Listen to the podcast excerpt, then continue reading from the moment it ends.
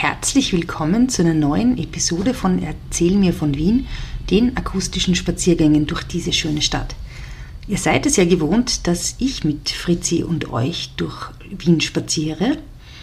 Diese Folge und diese Staffel ist aber ein bisschen anders, denn ich erzähle derzeit nicht von Wien, sondern sammle andere Geschichten. Aus diesem Grund erkundet Fritzi in der kommenden Episode mit einer besonderen Moderatorin und Zuhörerin diese schöne Stadt, mit ihrer Tochter Daniela. Gemeinsam besuchen sie in dieser Staffel Orte, mit denen die beiden etwas Besonderes verbinden. Ich wünsche euch viel Spaß bei diesen Spezialfolgen und bis bald. Auf Wiederhören inzwischen. Erzähl mir von Wien. Geschichte und Geschichten präsentiert von Edith Michaela und Fritzi Kraus. Servus Fritzi. Servus Daniela. Erzähl mir von Wien. Gerne.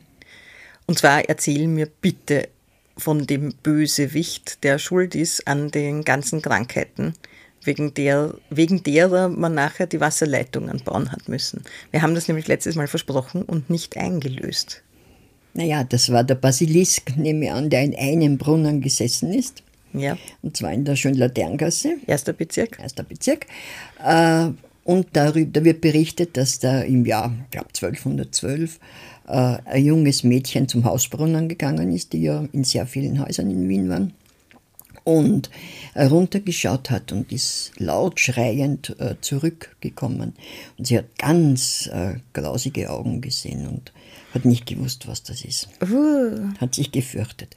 Und ein junger Mann, der hat natürlich zeigen müssen, seine seinen Mut und ist hin und hat sich runterlassen und ist aber ebenso kreidebleich wieder heraufgekommen und hat gesagt, was jetzt was ganz Grausliches an dir, ah, das ein Zwischending zwischen Kröte, Hahn und Schlange ist. Oh. Und dann hat man einen gelehrten Mann geholt und der hat gesagt, ah, das ist ein Basilisk. Und, äh, ja, gut, dass die Männer das immer wissen. Die Männer, ja, ganz toll. Und äh, es gibt nur eine Möglichkeit, man muss ihm einen Spiegel vorhalten, weil dann erschrickt der so vor sich selber, dass er zerplatzt. Und der junge Mann hat sich inzwischen erholt gehabt und ist hinuntergekraxelt mit einem Spiegel, hat ihm den Basilisken vorgehalten. Und auf einmal hat man oben einen lauten Knall gehört und der Basilisk äh, ist zerplatzt und man hat dann den Brunnen zugeschüttet. Mhm. Und, und, dann waren die Krankheiten aber, also, oder das ist als Sinnbild für, für Krankheiten und Pest und so, ne? Ja, kann man teilweise sagen, aber das ist, wird schon äh, eine bestimmte äh, Vorgeschichte gehabt haben, weil da wahrscheinlich eine Lehm- oder Tegelschicht war. Äh, und da haben sie Gase entwickelt und das hat halt gestunken. Nicht? Und mhm. dann, das war im Mittelalter oft Brunnenvergiftungen, über das haben wir eh schon geredet. Gut, und weil aber tatsächlich sehr viel von der, durch, durch, durch schlechtes Wasser Krankheiten verbreitet worden sind, hat man, ja, wie wir schon in der letzten Folge ausführlich berichtet haben, haben sich überlegt, ähm, Wasserleitungen zu bauen und hat das auch gemacht. Aber die waren immer nur punktuell. Genau, also ein Stückelwerk. Bis dann wann, 18, in den 1830er Jahren, man gesagt hat, jetzt muss man da endgültig was machen. Genau, noch dazu, wo, äh, wo man die Vorstädte auch einbeziehen wollte, weil bis dahin hat man ja den Vorstädten faktisch das Wasser weggenommen, mhm. weil durch die Wiener Waldbäche hat man ja, die hat man ja in die Stadt geleitet. Und da hat man gesagt, nein, man muss jetzt was Flächendeckendes machen.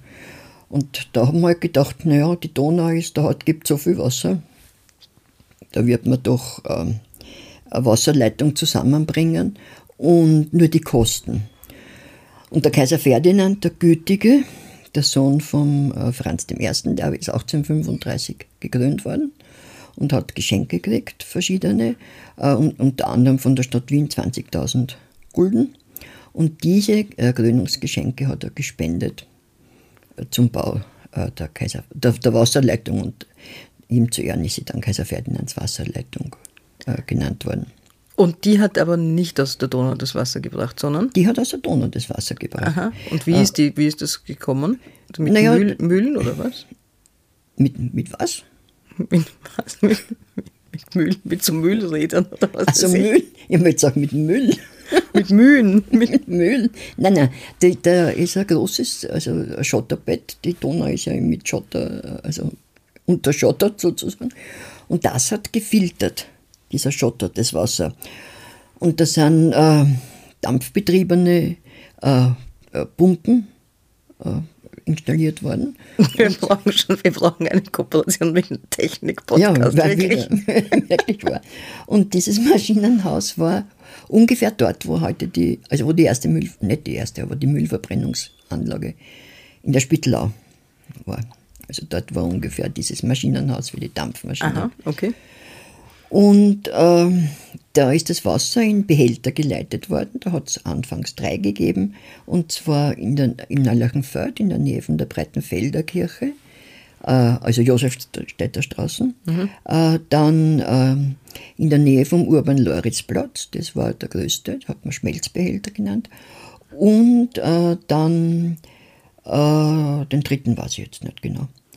Äh, und die sind eben ja, ich weiß schon, Mittelbau Dritte ist ja derjenige, der am wichtigsten ist, äh, weil er noch erhalten ist. Wo?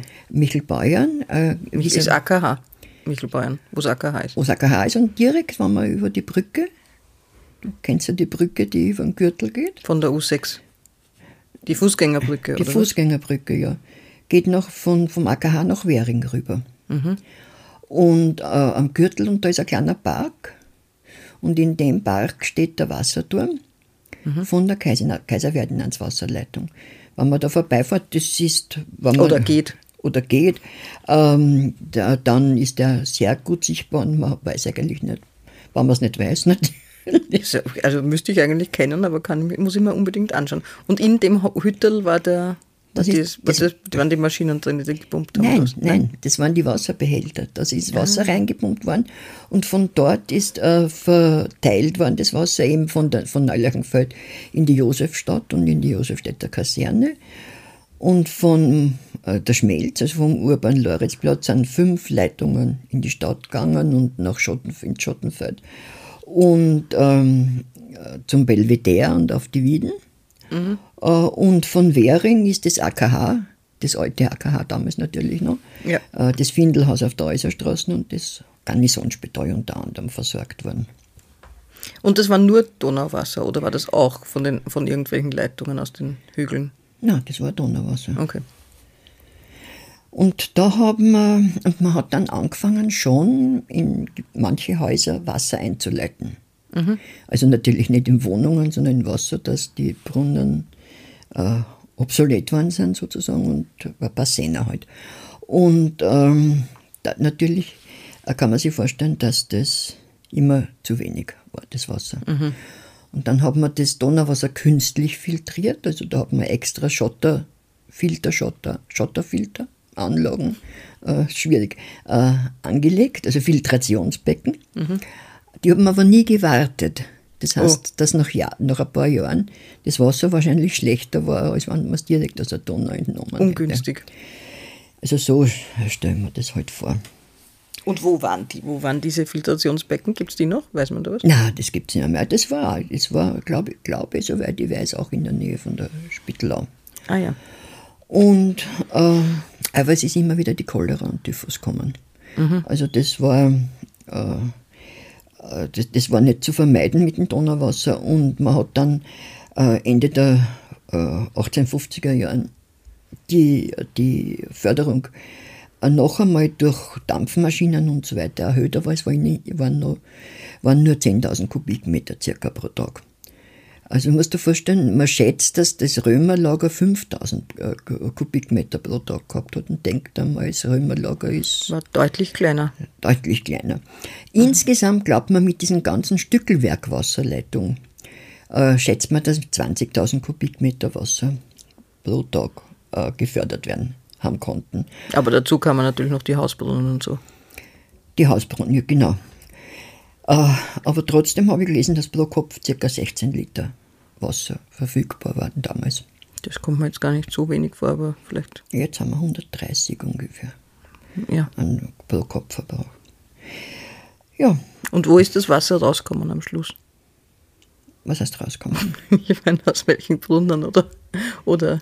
Na, Brunnen, achso, also, äh, das ist. Also, Wollte ich die Rutschen legen? Ja, die Rutschen. In den ersten Bezirk. Aber leider Gottes ist bei mir die Rutschen legen nicht so gut.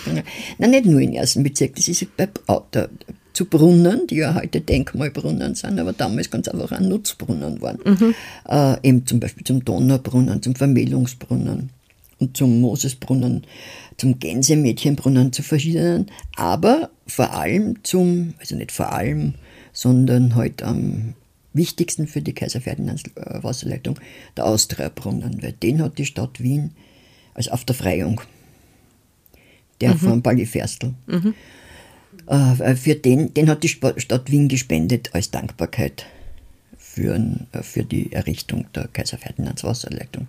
Also das, ist, das war ja eigentlich auch der Kaiser, die Stadt Wien hat dem Kaiser Ferdinand die Gulden geschenkt, der Gulden hat, der, okay. der Ferdinand hat die Gulden zurückgeschenkt. zurückgeschenkt und die Stadt hat dann den Austriabrunnen errichtet. Ja. So war das mit dem Kaiser Ferdinand seiner Wasserleitung. Dann kam der Kaiser Franz Josef.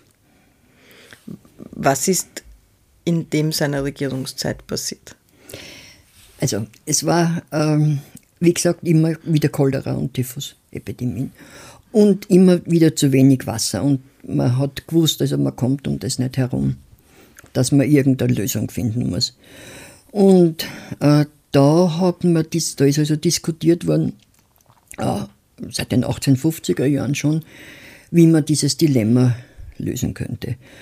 Und da hat es eben verschiedene Pläne gegeben, äh, zum Beispiel Wassergewinnung aus Flüssen, aus der Schwarzer zum Beispiel, äh, durch Filterung vom Flusswasser.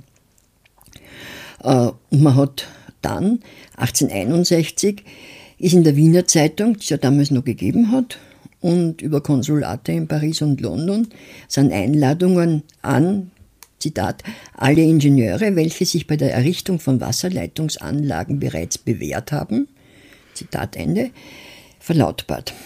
Sie haben Pläne und Offerte einreichen sollen. Also eine europaweite Ausschreibung. Kann man, kann man sagen. Weil in Paris hat es zu der Zeit noch nicht, weil Paris hat, glaube ich, eine Wasserleitung vor, vor Wien sogar noch gehabt. Mhm. Eine flächendeckende. Und ähm, an und für sich würde, haben die damals schon gesagt, dass Wasser aus dem Gebirge äh, der Vorzug gegeben würde. Weil das Kaiserhaus hat ja gewusst, dass es ein gutes Wasser ist, weil die haben sich ja mit Reiterstaffetten das Wasser aus dem Rack-Schneeberg-Gebiet bringen lassen. Ah, also ich habe gedacht, die haben sowieso aus den vorigen Wasserleitungen auch schon Wasser gehabt, aus den zerschlagenen. Ja, Wasser haben sie schon gehabt, aber eben sehr gutes Wasser aus dem Rack-Schneeberg-Gebiet. Ja. Äh, wie gesagt, so eine Reiterstaffette hat zwei bis drei Tage gebraucht, bis äh, in Wien war. Mhm. Äh, und die haben also gewusst, dass das gut ist eingegangen? Schätzt, wie viele Offerte sind? Ja, ich habe keine Ahnung, wie viel es da schon gab. Na, hoffentlich viele. Also zwölf sind also eh ganz schön viel. Ja. Sieht man die noch irgendwo? Na, naja, sicher, oh ja, die wirst sicher in, in, in Haushochstaatsarchiv liegen glaub, oder, oder eher in der Wien-Bibliothek, weiß nicht. Spannend, wäre spannend. Okay. Ja. ja. Ähm, also es ist immer wieder die Donauwasserversorgung trotzdem. Mhm. Ähm, diskutiert worden, weil es ganz einfach da war. Und ähm, dann hat es gegeben Pläne, die in die Nähe, in die, äh, wie heißt denn das, in die engere Auswahl gezogen worden sind.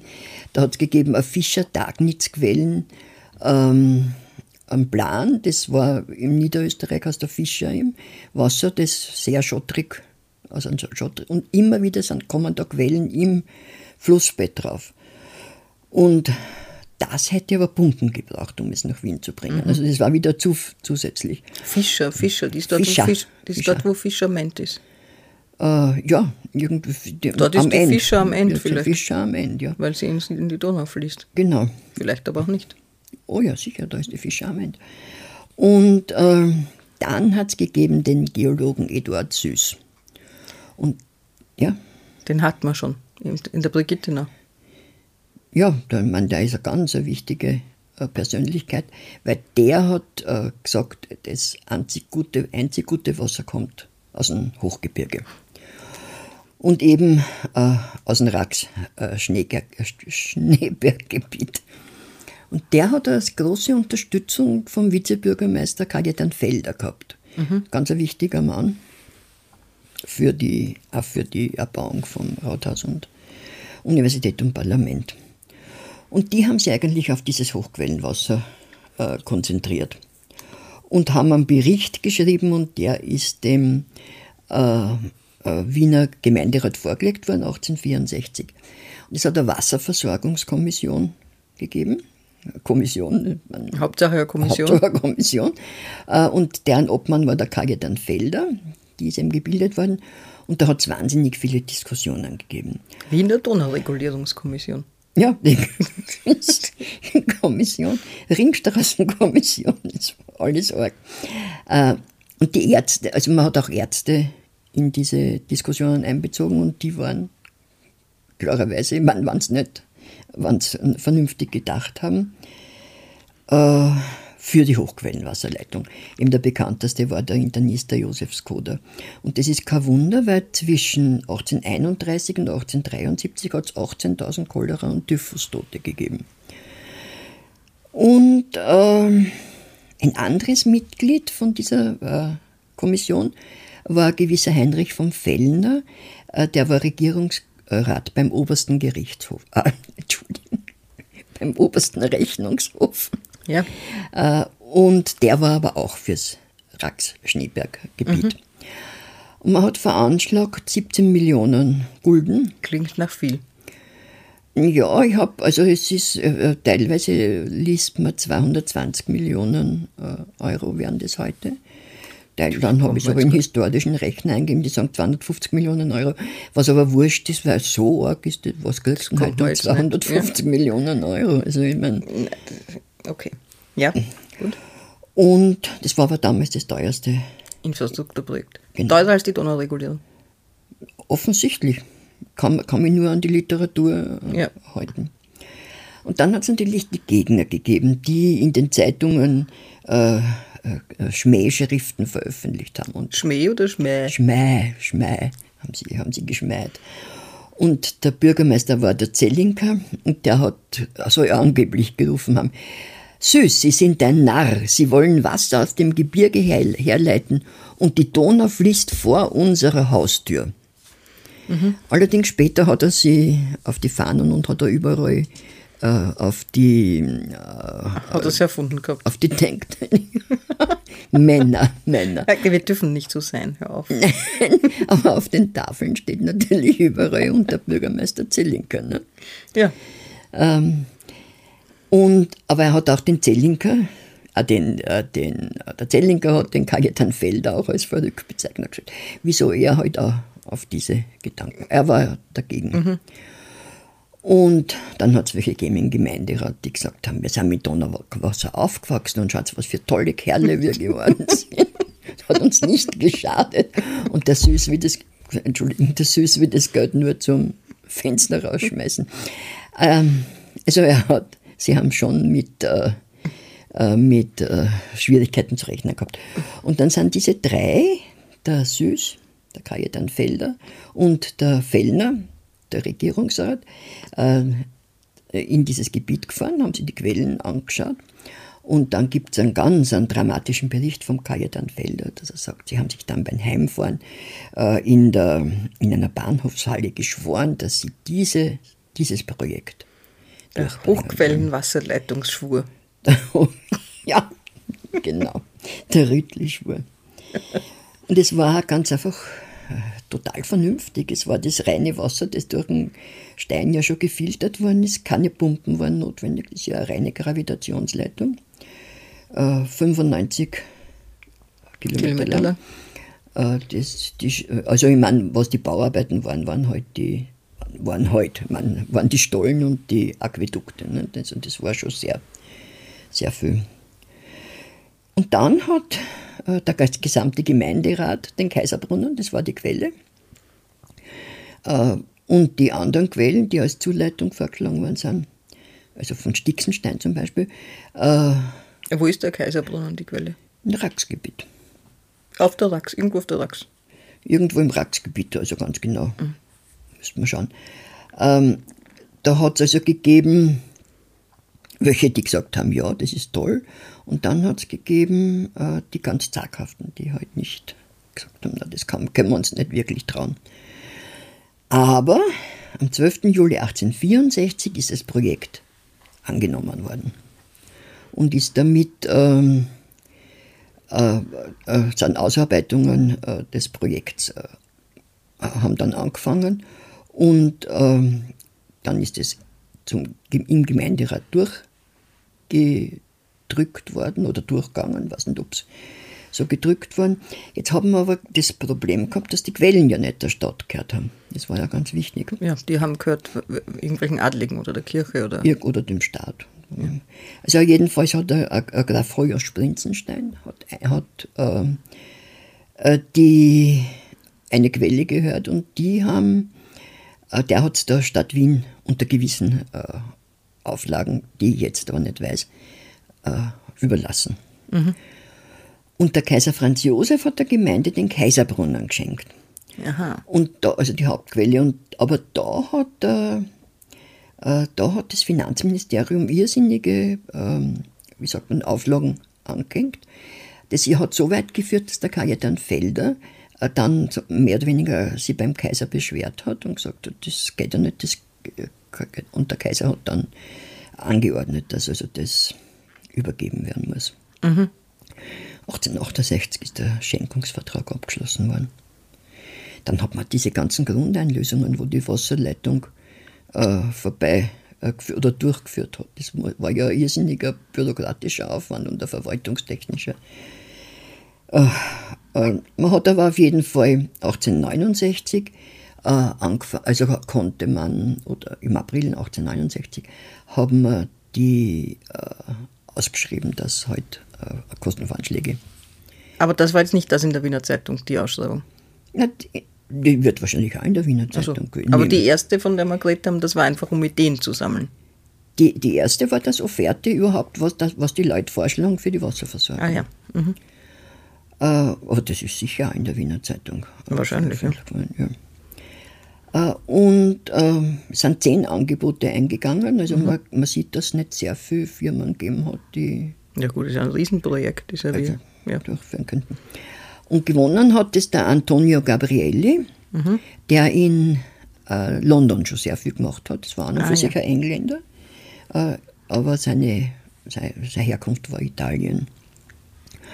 Und der war um eine Million Gulden günstiger als die, als, ob, ob die anderen, als die 17 äh, äh, Millionen. Äh, mhm. Als die geschätzten. Mhm. geschätzten. Also er hat 16 Millionen äh, Gulden veranschlagt äh, und musste sich aber verpflichten, äh, 100.000 Gulden extra bereitzustellen für die Errichtung von einem Endbrunnen. Okay, das war quasi das Konto. Äh, ja, es wird. Ja. Rabattverhandlung. Genau. Ja. Ja. Und dann haben sie angefangen zu bauen. Dann haben sie angefangen 18, zu, wann, 1868 noch? Nein. Äh, die haben, äh, ja, ja, 1869 war die erste Sprengung. Wahnsinn, die waren schnell. Ja, und äh, 19, also 1874 hat er fertiggestellt werden müssen. Wenn es einen Semmering-Tunnel oder einen ja, no, ist ein Wahnsinn, oder? Ist eigentlich nicht so. Ähm, also 1874 Fertigstellung. Äh, der Gabrielli war, äh, hat es angeblich sehr gut gemacht. Er hat natürlich viel, viel Subunternehmer gehabt. Mhm. Und da hat er schon Schwierigkeiten gehabt, weil die teilweise ja schlechtes Material, Eisenrohre äh, mit zu dünner Wandung und so weiter äh, geliefert haben. Und das ist, also er hat das aber alles äh, äh gemeistert. Und von der, das ist natürlich auch beaufsichtigt worden und die Bauleitungen, waren zwei Abteilungen. Äh, die erste für die Wasserleitung bis zu den Wasserbehältern in Wien mhm. und die andere Abteilung von den, also für den Bau der Wasserbehälter und für die Verteilung in Wien. Mhm. Äh, jetzt musst du aber vorstellen, was bedeutet hat. Es sind, wie viele Arbeiter da beschäftigt waren? Mhm. 3000 Männer und Frauen. Mhm. Und da haben, damals hat es noch die Mörtelweiber gegeben, die du nicht mehr, mehr kennst. Mörtelweiber hat das geheißen. Was haben die gemacht? Die haben tragen den. Die haben den Mörtel angerührt, angerührt tragen, Wasser geholt. Also die haben die niedrigen Arbeiten gemacht. Mhm. Und äh, es ist so, also 3000, manchmal sogar viel, viel mehr noch. Und natürlich hat der Fremdarbeiter, kannst du dir vorstellen, jetzt bei der Stadt, die Stadtbahn später auch, aber Ringstraßen, die haben ja Nationalitätenkonflikte müssen enorm gewesen sein unter diesen. Und die waren aus äh, der ganzen Monarchie, oder was? Aus der ganzen Monarchie, ja. Mhm. Und ähm, also das sind so, schon, schon, soziale Aspekte, die man mhm. da auch wahrscheinlich aufarbeiten müsste. Und der war aber 1873 schon fertig, weil er ausgehandelt hat, dass er eine Million Gulden Prämie kriegt, wenn er eben schon im Oktober 73 ja, fertig ist. Raffiniert. Und die hat er auch gekriegt und die waren fertig. Und am 1. September 1873 ist der erste Wasserbehälter am Rosenhügel äh, gefüllt worden. So, mhm. glaube ich, zwei Stunden oder was dauert gar nicht, äh, gar nicht lang. Na geht, das gibt es ja nicht. Ja, so, ja, das wird langsam eingefüllt worden sein und dann ist das äh, ein, reingeschossen, vielleicht ihre mehr. Äh, also auf jeden Fall am 24. Oktober. Ja, sehr passend, weil das ist nämlich zwei Tage nach der Erstausstrahlung dieser Folge, ja. also plus 150 Jahre. 100, war die, vor 150 Jahren, äh, war, ist die erste Fontäne des Hofstrahlbrunnens in die Höhe geschossen. Leider Gottes hat es geregnet und gewindet und die Fontäne war nicht sehr hoch. Mhm. Äh, die Spötter waren gleich da, aber der Kaiser war, äh, war, hat wahrscheinlich gesagt, das war sehr schön, das hat mich sehr gefreut. Die Spötter sind nie weit in Wien. Nein, das sind wirklich nicht die Besserwisser. äh, also am Anfang hat der auch das. Also Entschuldige, aber der ja. Hochstrahlbrunnen wurde gebaut als, End, also, oder als ein Endpunkt und äh, Nein, Symbol für die. Nicht, ja, als Symbol für die erste Hochquellenwasserleitung. Mhm. Also die, äh, nicht einmal als Endpunkt, weil die, da, da waren ja äh, Diskussionen, wo er gebaut werden soll. Mhm. Also Brauthaus oder irgendwo. Also das, ja, da ist das Symbol für die. Also 24. Oktober äh, 1873. Und anfangs hat man, hat, äh, hat diese, haben diese Quellen 68.000 Kubikmeter Wasser geliefert, aber leider ist es immer weniger geworden. Äh, Im Winter war es überhaupt weniger als im Sommer, klarerweise. Und sogar der Hochstrahlbrunnen hat manches Mal nicht, äh, nicht funktioniert. Äh, aber die Krankheitsfälle sind sofort zurückgegangen. Aber zu spät für die Weltausstellung. Zu spät. Wenn, wenn das gewesen wäre, vielleicht ein Jahr früher, mhm. wir, hätten wir die Weltausstellung besser drüber gebracht. Verweisen wir auf die Folgen zur Weltausstellung, ne? logischerweise. Ja. Weil 150 Jahre, 150 ja. Jahre. Äh, dann sind immer mehr Hauswasseranschlüsse äh, erfolgt. Das ist dann sogar Gesetz geworden, wann, wann kein Hausbrunnen ist, muss äh, Wasserleitung mhm. eingeleitet werden. Gangbassiner da ist das Wasser dann in, halt in der Bassina am Gang rauskommen. Genau, das war dann sozusagen der Brunnen, der, der, halt der Wandbrunnen. Ja. Ne, da haben wir ja, haben wir ja nur gesagt. Äh, dann ist wieder zu wenig Wasser gewesen, äh, durch eben durch diese, durch diese Einleitungen und so weiter. Die Leute haben schon gesagt, ja, es war völlig unnötig, die, die ganze Dings. Äh, und man hat sogar 1876 teilweise die Kaiser Ferdinands Wasserleitung äh, wieder äh, reaktivieren müssen. Also alle haben sich daran gewöhnt, dass man mehr Wasser verbraucht und dann was wahrscheinlich. wahrscheinlich. Mhm. Das hat sich aber an, angeblich sofort in den Krankheitszahlen mhm. niedergeschlagen. Und ja, die, es hat dann die, drei Reservoirs gegeben, Rosenhügel, Schmelz und Wienerberg. Der Schmelz ist ja jetzt dann noch der Meiselmarkt. Nicht? Da ist ja unten der, der Markt drinnen. Jonstraßen, Eckhütteldorfer Straßen. Kenne ich gar nicht, muss ich mir anschauen. Ja, das ist äh, vorne ist noch der, noch der Wasserbehälter, der Original, also mhm. der, die, die Fassade. Und unten ist eben der Markt. Äh, Schmelzer Wienerberg. Später hat man dann den Wasserturm am äh, Favoriten, also auf der Rackstraße, mhm. gebaut, Ende des Jahrhunderts, 1898 glaube ich. Da ist Wasser hineingepumpt worden und von dort aus verteilt, verteilt worden. Also es waren Widrigkeiten, aber trotzdem ist es eine enorme Erfolgsgeschichte.